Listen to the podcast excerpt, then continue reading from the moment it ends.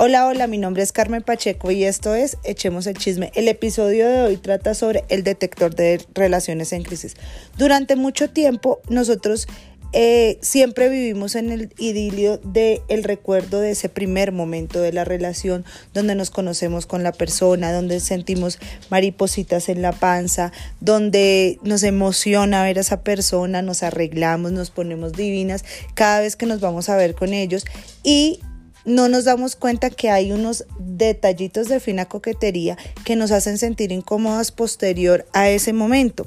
Es decir, me refiero a detallitos de fina coquetería, son ese tipo de detalles donde son muy sutiles, eh, pero uno se siente como incómodo. Y puede ser detalles acciones, puede ser detalles comentarios, puede ser detalles situaciones donde uno se siente incómodo con esa persona, pero no lo manifieste. Entonces, por lo menos, es decir, voy a poner un ejemplo. Yo tuve una relación hace mucho, mucho tiempo con mi primer novio y él y yo duramos cinco años. De esos cinco años, cuando él me estaba coqueteando, él realmente siempre fue muy, digamos que, ordinario para hablar a mi gusto. Entonces, él era el, digamos que entre comillas, el bonito de, de la cuadra. Entonces yo decía, uy, es que este man, tras que tiene cinco años que yo, pues se fija en mí. Y entonces digamos que es el más bonito, el que todas quieren estar con él, no sé qué, ta, ta, ta.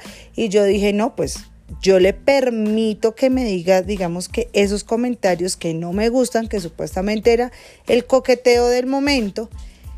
Y ya después yo, eh, digamos que lo voy amoldando y le voy diciendo que me gusta y que no me gusta.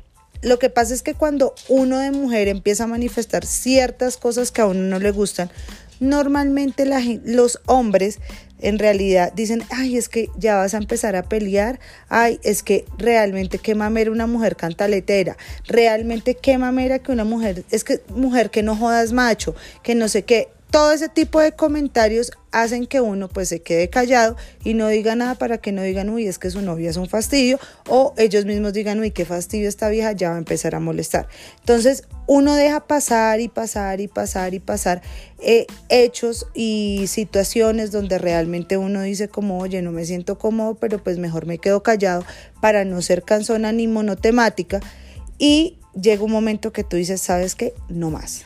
No más, no me soporto más tal cosa, no me soporto más la otra y ya tienes un cúmulo de muchas cosas, de muchos momentos, de muchas palabras dichas que no te gustaron, que llega un momento que ¡pum! explotas.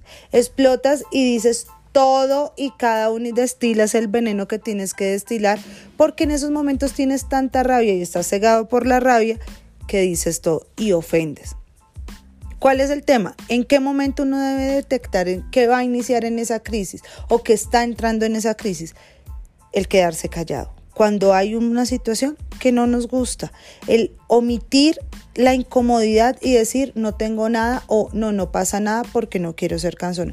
No, niñas o no niños. Tenemos que ser conscientes que realmente nosotros no nos podemos quedar callados. Tampoco estoy diciendo que nos vayamos pues como como llego a desbocadas, digamos, o sea, a decir todo sin un filtro, ofendiendo y diciendo, pues porque esa no es la idea.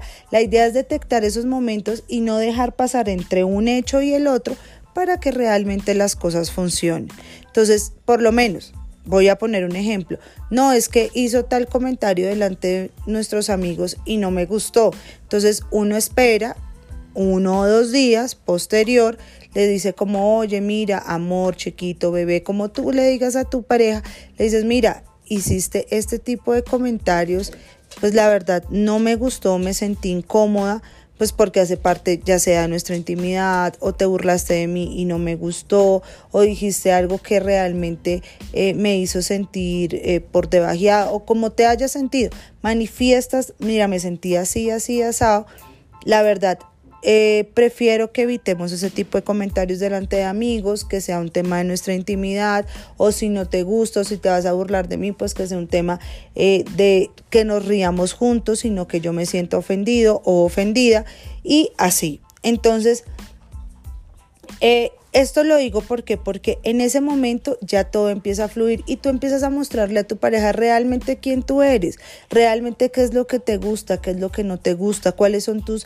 defectos, cuáles son tus debilidades, de pronto cuáles son tus complejos, porque es que lo que pasa es que cuando uno está con una persona, uno en el primer momento de la relación donde todo es bonito es porque tú muestras tu mejor versión, pero pues pasando los años o el tiempo, eh, uno tiene que mostrar cuál es su peor versión. Y su peor versión no estamos hablando de que seas una persona tóxica o que seas una persona agresiva o que seas una persona que vaya a pelear todo el tiempo, sino mostrar realmente tu esencia. Si, te, si algo te incomoda, si no te gusta comer, por lo menos hay personas que les gustan las papas de pollo, yo detesto las papas de pollo. Entonces, uno al comienzo, si a la persona le gusta, y a mí también me gusta, así uno no soporta el olor.